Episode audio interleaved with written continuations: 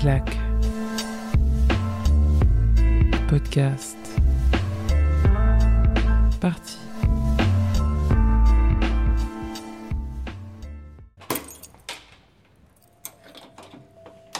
Par rapport à ce que vous avez présenté euh, avec Monsieur Castex, Deux incendies en six mois sur site, ce n'est pas normal. Deux grandes fenêtres, des bureaux en îlot, une mezzanine pour le service abonné, une cuisine pleine de boîtes de café. Musée, logement, loyer du stade, les dossiers chauds du conseil municipal. Bienvenue dans la rédaction de Mars Actu, journal d'enquête à Marseille.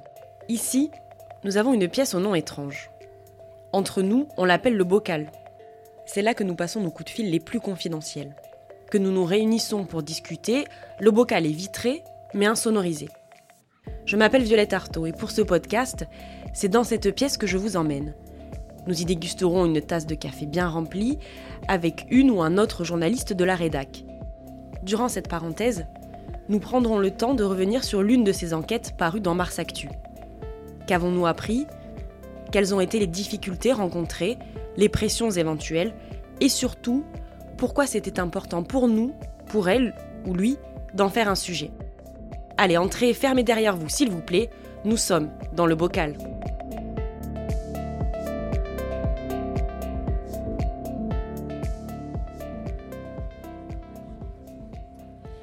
Bienvenue euh, à tous dans le bocal de Mars Actu pour un épisode un peu particulier.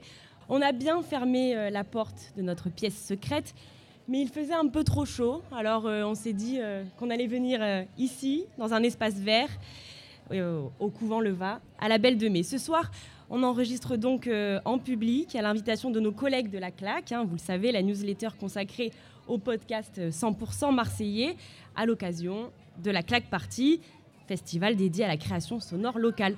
Sur le plateau, avec moi ce soir, Clara Marteau-Bacry. Bonsoir. Bonsoir. Clara, euh, nos auditeurs, ils commencent à bien te connaître. hein. Tu as fait plusieurs épisodes du Bocal. Pour les autres, une petite présentation rapide. Tu es donc journaliste à Mars Actu, journal euh, d'enquête, local, d'investigation. Et tu es spécialisé sur les sujets que l'on peut mettre dans la case police-justice. Ce soir, tu es venu pour euh, nous parler de ton travail que tu as mené en juillet après les émeutes qui ont eu lieu à Marseille comme dans d'autres villes de France. On imagine euh, déjà que ça a dû être un début d'été euh, compliqué, loin de la plage et des cartes postales. Oui, du coup, oui, c'est sûr que ça a été un début d'été compliqué. Donc, quelques jours après la, mort de, Naël en région parisienne, voilà, des, des révoltes et des émeutes éclatent dans le centre-ville de Marseille. Et c'est quelque chose qui a pu surprendre certaines personnes parce que Marseille n'a pas la réputation euh, d'être euh, une ville qui va forcément se mobiliser dans ce genre de situation. Et là, on a eu une mobilisation qui a été très très forte, euh, voilà, avec euh, des manifestations en centre-ville, euh, où on a pu euh, apercevoir euh, voilà, des personnes très très jeunes, euh, issues des quartiers populaires, euh, voilà, ce qui n'était pas, forcément, euh, pas forcément habituel. Et ensuite, donc, ces manifestations euh, ont parfois euh, dégénéré euh, en pillage euh, lors de trois nuits. Et, euh, donc voilà, il y, a eu des.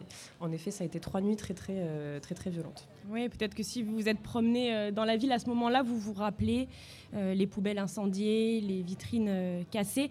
Clara, ce soir, on va parler plus précisément de violences policières. Alors, avant de débuter, je me dois de vous prévenir. On va écouter parler de choses qui peuvent heurter notamment les plus jeunes. Euh, voilà, une fois cette euh, prévention faite, je vous propose de rentrer tout de suite dans le vif du sujet avec euh, un extrait sonore et donc les âmes sensibles peuvent s'abstenir. Des fois, je me dis je vais me réveiller, mais en fait, je me réveille toujours avec la tête déformée, avec ces migraines, avec euh, cet œil flou. Ça reste dur à, ça reste dur à porter en fait. Ben, J'ai eu un trauma, trauma crânien dû à un tir de, de flashball, et euh, ben, du coup, j'ai une partie du, du crâne en moins. C'est arrivé dans la nuit du 1er au 2 juillet. C'était une soirée euh, de fête parce que c'était la fête des terrasses. Avec un ami, on a croisé une équipe de la BAC. On leur a dit bonsoir et on a vu qu'ils avaient pas envie de discuter avec nous. Et ensuite, voilà, ça a commencé. En me retournant, euh, je me suis reçu un, impact dans la tête. Au début, je savais pas bien ce que c'était. Je suis tombé au sol. Quand j'ai voulu me relever, ben, en fait, on m'a attrapé et on m'a traîné dans, ben, dans un coup dans un petit coin où il faisait tout noir. Et ensuite de là, on a commencé à me frapper. Il y en a un qui était allongé sur moi, donc euh, je pouvais pas bouger. Il y en a qui m'ont frappé avec les poings, d'autres m'ont frappé avec les matraques. Je me suis fait casser la mâchoire. À aucun moment on m'a demandé mes papiers. À aucun moment on m'a demandé ce que je faisais là. Ils se sont arrêtés d'un coup sans raison particulière. Ils m'ont laissé par terre. Je me souviens pas être arrivé à l'hôpital. J'ai été dans le coma du soir euh, jusqu'au lendemain, 17-18 heures. J'étais opéré de la tête. D'après eux, ils ont opéré un mort. Ce témoignage, vous l'avez peut-être déjà entendu. Il a fallu attendre à peu près deux semaines pour entendre euh, ce témoignage sortir dans la presse, dans la Provence d'abord, puis ensuite euh, chez Combini, c'est ce qu'on vient d'entendre, avec des images à la limite euh, du soutenable et finalement un peu partout dans les, dans les médias locaux et nationaux. Clara, ce témoignage, quand il éclate au grand jour, toi tu es déjà en train de travailler sur les violences policières. Comment tu le reçois? Alors, je pense que c'est un, un témoignage évidemment, euh, voilà, comme, comme tu l'as dit, qui est difficilement soutenable, mais euh, voilà, qui est très, qui est très précieux, qui est très important et qui témoigne aussi d'un grand courage parce que c'est pas du tout systématique que euh, des victimes de violences policières décident, voilà, donc Eddie l'a dit, il a été dans le coma et voilà, à peine une semaine après, il, voilà, il parle à visage découvert dans la Provence, aux côtés de sa famille, etc. Et alors que voilà, on peut avoir des victimes policières qui, à juste titre, vont avoir avoir peur de, prendre la parole.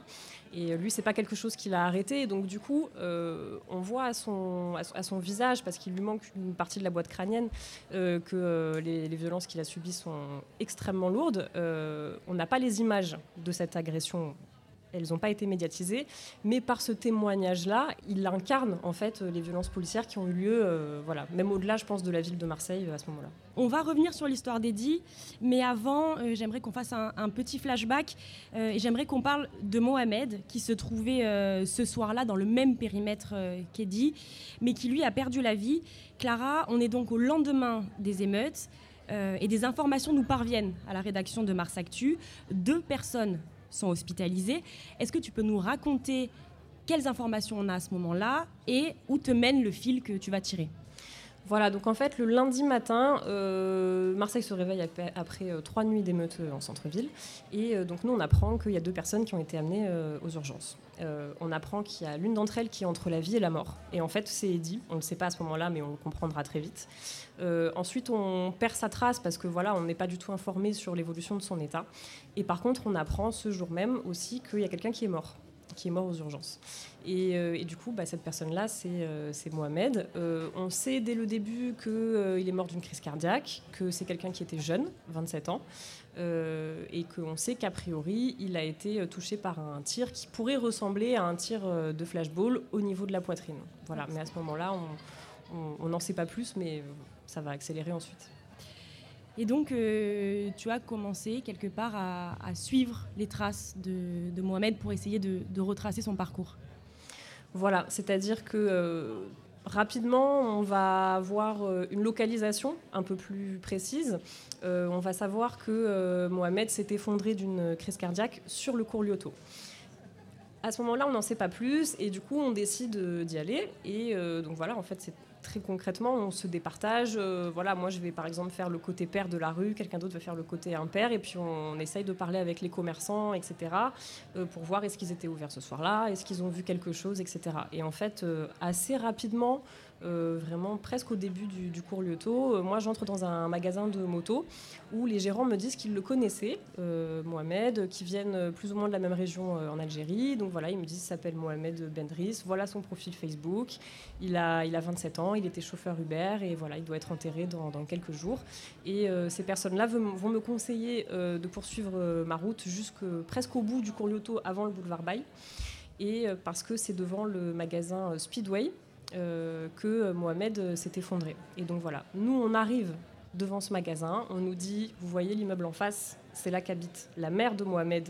Et c'est en essayant de la retrouver, en fait, dès qu'il était en scooter, et c'est en arrêtant son scooter devant cet immeuble qu'il a succombé. Et à ce moment-là, en fait, on n'en sait pas plus sur, euh, bah, en fait, sur les minutes qui ont précédé ce moment-là et sur euh, où est-ce qu'il a reçu ce tir de flashball qui lui a été fatal. Donc en fait, c'est que le début de l'enquête à ce moment-là. Et euh, évidemment, on est assez pessimiste puisqu'on ne sait pas, on sait pas où il était avant et on se dit que ça va être peut-être compliqué de, voilà, de retrouver sa trace. On est donc en train d'essayer de, reconstituer l'histoire, de mettre un, visage sur ces victimes de violences policières.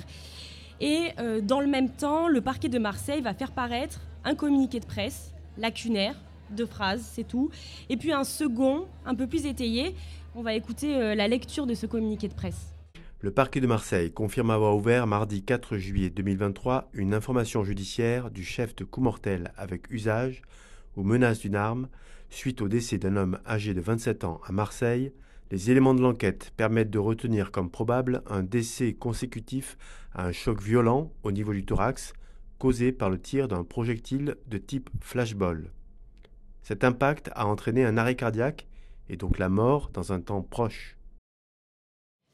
Clara, euh, cette euh, communication du parquet, elle confirme donc en partie les informations qu'on a pu euh, recueillir. Et en même temps, on le voit, la justice, on a l'impression qu'elle prend d'énormes pincettes pour parler de cette histoire. Oui, c'est-à-dire que on parle de projectiles de type flashball et aussi à ce moment-là le parquet voilà prend des pincettes en disant on ne sait pas où le tir a eu lieu, on ne sait même pas s'il participait, enfin si la victime avait pris part d'une manière ou d'une autre à ces, à ces violences-là. Euh, et, donc voilà, en fait, on n'est pas plus avancé. Alors au début, on se dit, est-ce que, voilà, vu que c'est un sujet très très sensible, euh, est-ce que le parquet, euh, bah, voilà, dans son, dans son intérêt, préfère ne pas livrer toutes les informations maintenant? Ou alors, est-ce que c'est parce que bah, l'enquête s'avère très difficile et qu'à ce stade, voilà, même les autorités judiciaires ne savent pas par où chercher alors ces freins, on va dire, ou en tout cas cette communication un petit peu nébuleuse, il n'y a pas que les journalistes qui bloquent dessus. En premier lieu, c'est les familles de victimes euh, qui ne savent pas, qui sont dans le, flou, elles aussi. Pour illustrer ça, on va écouter un second témoignage.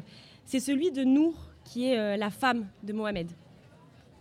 Non, mon mari ne fait pas partie des émeutes. En fait, euh, mon mari est tout gentil. Il prenait juste en vidéo ce qui se passait vers rue Saint-Périol, la faute Locker.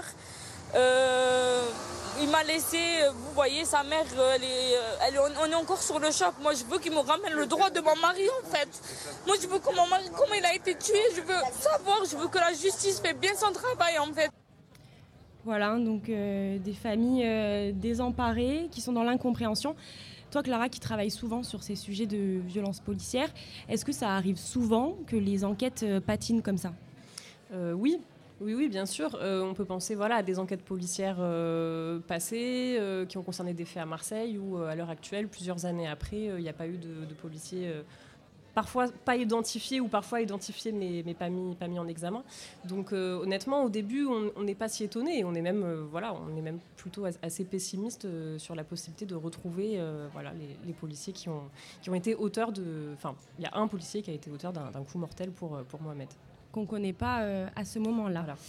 Et c'est euh, à ce moment-là que euh, donc Eddie revient sur la scène. Donc l'affaire de Mohamed est en train de se tasser et le témoignage d'Eddie paraît. Les policiers auteurs de ces violences sont arrêtés. Est-ce que ces interpellations soudaines, elles t'ont étonné? Oui, oui, parce que encore une fois, quand les policiers sont interpellés, et c'est toujours le cas à l'heure actuelle, euh, il n'y a pas de vidéo euh, de la scène d'agression qui, a été qui a été diffusée par, par la presse. du coup, voilà, on présume très vite que s'il y a des policiers qui ont été identifiés, c'est parce qu'il y a des vidéos qui ont été versées à l'enquête. Et donc très concrètement, ce qui se passe, c'est que voilà, très rapidement, 10-15 hein, jours après les faits, on a toute une petite équipe mobile de la BAC qui mélange des fonctionnaires de la BAC Centre et de la BAC Sud qui est placé en garde à vue. Ensuite, euh, très vite, enfin, au bout de quelques heures, l'étau se resserre sur quatre policiers de la BAC. Et euh, voilà, 48 heures euh, plus tard, ils sont mis en examen. Ouais, donc là, on voit l'importance des vidéos dans ce, voilà. dans ce genre d'affaires. Et oui, je me permets d'ajouter aussi, parce que je pense que c'est extrêmement rare que quand les, ces quatre policiers sont présentés devant le juge d'instruction, le parquet demande le placement en détention provisoire de ces quatre policiers-là. Euh, donc là, à ce moment, la tension, elle est vraiment euh, maximale. Enfin, moi, je suis devant le tribunal avec euh, d'autres journalistes, hein. et voilà, il y a des policiers qui commencent à se rassembler. On sent que voilà, c'est très, très, très, très tendu. Et voilà, au terme de donc leurs premières auditions devant le juge d'instruction, il y a un policier qui va être placé en détention provisoire. Et ça, je pense que c'est c'est inédit à Marseille, voilà, qui est quelqu'un placé, enfin un policier placé en détention provisoire aussi vite après, après les faits qui lui sont reprochés. Et ça va déclencher une espèce de, fronde policière, euh, ce qui est assez rare aussi euh, dans ce genre d'affaires. Est-ce que cette euh, fronde policière, elle t'a surprise? Est-ce que tu t'y attendais? Et comment tu l'as traitée? Eh bien, je dirais que ça m'a pas surprise dans la mesure où, pour les, je pense qu'en tout cas, voilà, pour les policiers qui, qui sont proches de cette personne mise en examen, c'est complètement impensable qu'il y ait un policier qui aille en détention, en détention provisoire. Et euh, en fait, voilà, ça a été comme, euh, comme une traînée de poudre, quoi. C'est-à-dire que euh, donc ça a duré en gros une, grosse semaine. Donc voilà, dans les premières heures, on a déjà des policiers qui commencent à se rassembler devant le tribunal de manière informelle pendant que leurs collègues sont entendus par le juge.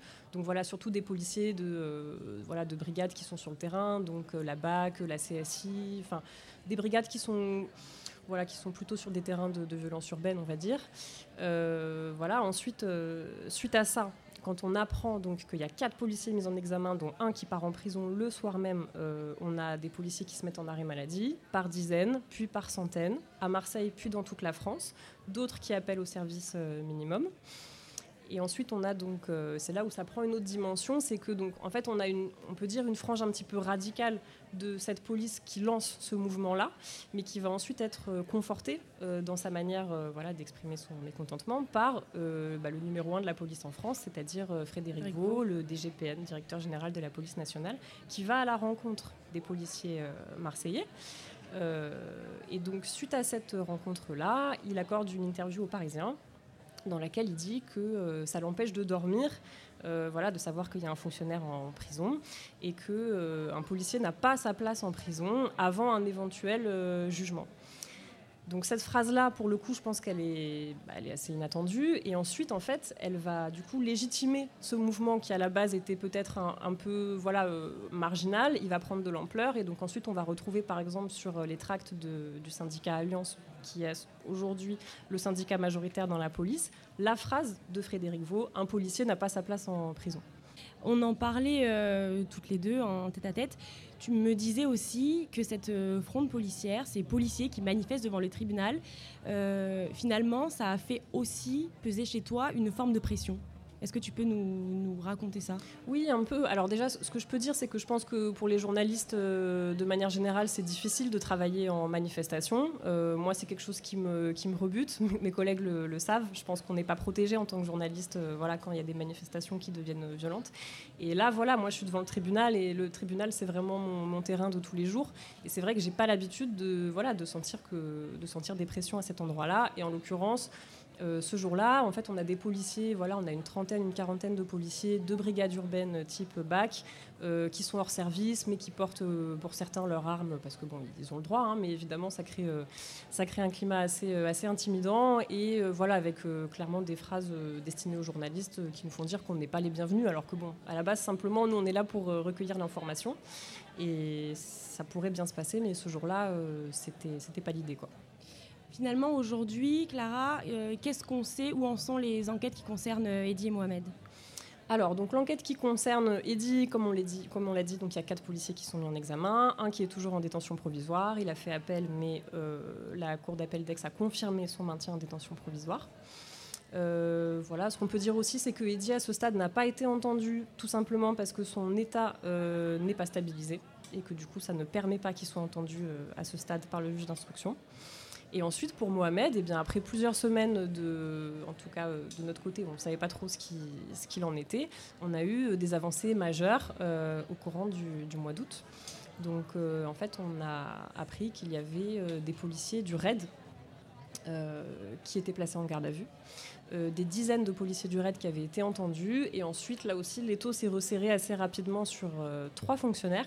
Donc, pour replacer un petit peu dans le contexte, le RAID, c'est une unité euh, d'élite qu'on n'a pas du tout l'habitude de voir déployer sur ce type de, terrain de, voilà, de manifestation de violence urbaine. Normalement, policiers du RAID, c'est associé à des terrains très sensibles et très particuliers de, voilà, de grand banditisme, d'attentats, de prise d'otages, etc. Et voilà, je pense que s'il y a des gens euh, qui ont circulé dans le centre-ville de Marseille ce soir-là, ils n'ont pas pu oublier les camions blindés du raid qui étaient impressionnants et pas habituels. Et donc ces trois policiers ont également été mis en examen pour euh, coup mortel et euh, voilà, sont placés sous, sous contrôle judiciaire. dans ces deux affaires, on va un petit peu dézoomer, mais bon, voilà, plus largement dans les événements qui ont été liés aux émeutes. Est-ce que, selon toi, on peut parler de répression policière disproportionnée, voire de racisme généralisé dans la police. En tout cas, journalistiquement, comment on fait pour objectiver euh, ces deux critiques? Bah, Je pense que les, violences qu'il y a eu à Marseille euh, début juillet, on est vraiment au carrefour de ces deux problématiques, c'est-à-dire à la fois une suspicion de, racisme euh, dans la police et à la fois une critique très forte du, maintien de l'ordre. Alors d'un côté, par, rapport au, par rapport au racisme policier, nous évidemment à Mars Actu, on s'attache à des faits, on s'attache à enquêter sur, sur, sur, des faits précis. par contre, voilà, ce qu'on ce qu'on ne peut pas euh, nier, c'est que nous, c'est des remontées qu'on a, qu'on a du terrain. Après, on n'a pas toujours le temps, évidemment, de, prouver les choses, puisque aussi les gens ne portent pas systématiquement plainte, parce qu'il y a toute une appréhension vis-à-vis de la police, etc. Mais en tout cas, nous, dès qu'on va dans, des quartiers populaires, on sait que voilà, les, gens qui y habitent, euh, bah, ils ont un, rapport très compliqué avec la police et ils disent euh, subir ce type de, de violence. Et ensuite, sur le maintien de l'ordre, c'est quelque chose d'assez. Enfin, c'est une critique qui est assez, euh, assez partagée. Est-ce que c'est pertinent de faire intervenir euh, le RAID euh, ce, soir-là? Parce que c'est pas du tout voilà, le terrain sur lequel ces unités sont attendues d'habitude. voilà, on sait qu'il y a eu l'usage, notamment. Le RAID était équipé de de projectiles particuliers qui sont en fait des, sacs de billes et qui peuvent évidemment occasionner des, blessures très très sérieuses. Donc voilà, je pense qu'il y a toute, oui, ça engage une réflexion sur ces sujets. Allez, j'ai une dernière question pour toi qui est euh, un peu plus euh, personnelle, on va dire. Quand on est journaliste et qu'on travaille euh, sur les violences policières, est-ce qu'on devient forcément anti-flic? Alors je pense qu'il y en a beaucoup qui pensent ça de, nous, notamment parfois c'est un petit peu difficile pour Mars Actu d'établir un contact avec les avocats des policiers par exemple, et puis voilà même avec certains policiers tout court. maintenant moi je considère que mon travail c'est pas d'être comment dire, contre un, corps de métier en entier. Par contre, euh, en tant que journaliste, euh, nous, ce qu'on va regarder, c'est euh, l'exemplarité. donc, non seulement voilà, des actes déviants et puis surtout quelle réponse en fait on va être apporté à ça. donc c'est vrai que là dans le cas de Eddie et Mohamed c'est deux cas très très intéressants parce qu'on a eu des réponses judiciaires rapides mais il y a d'autres situations où c'est pas du tout le cas. Et je pense pas que ce soit anti-flic de juste pointer euh, les affaires qui vont stagner pour euh, diverses raisons. Par exemple, pour euh, Zineb Redouane, voilà, le policier a été identifié, mais il n'a pas à ce stade eu de, sanctions judiciaires. pour l'affaire Maria, donc c'était aussi pendant les Gilets jaunes, une jeune femme qui a été, bah, qui a été fracassée à coups de pied par terre. Euh, l'enquête IGPN a conclu que c'était bien des policiers qui étaient auteurs de ces coups, mais n'a pas réussi à les identifier. Euh, l'enquête a été relancée récemment, donc on verra si, ça avance. Mais voilà, je pense que c'est pas anti-flic euh, de juste faire un point de situation et d'interroger quelle réponse judiciaire on peut apporter à, voilà, à ces violences-là. Et ce sont donc des affaires qu'on a traitées dans Mars Actu et que vous pouvez retrouver. Clara, merci d'avoir accepté une fois de plus et avec plaisir de venir nous parler de ton travail dans le bocal, de t'être prêté aussi euh, au jeu de l'enregistrement en public de ce podcast dans les conditions du direct. Merci à La Claque aussi pour l'invitation et l'organisation au poil de ce festival. Merci à tous ceux qui ont fait le déplacement pour venir nous écouter en avant-première donc. Et merci à tous nos auditeurs euh, fidèles car on sait qu'il y en a. Le bocal est là pour faire vivre euh, nos enquêtes et nos enquêtes ne peuvent vivre que grâce à vous, grâce à vos abonnements. Alors ben, si c'est pas déjà fait, hein, je peux que vous dire abonnez-vous euh, à Mars Actu pour une info locale, indépendante, fouillée et avec des valeurs. Merci à tous et bonne rentrée et à très vite.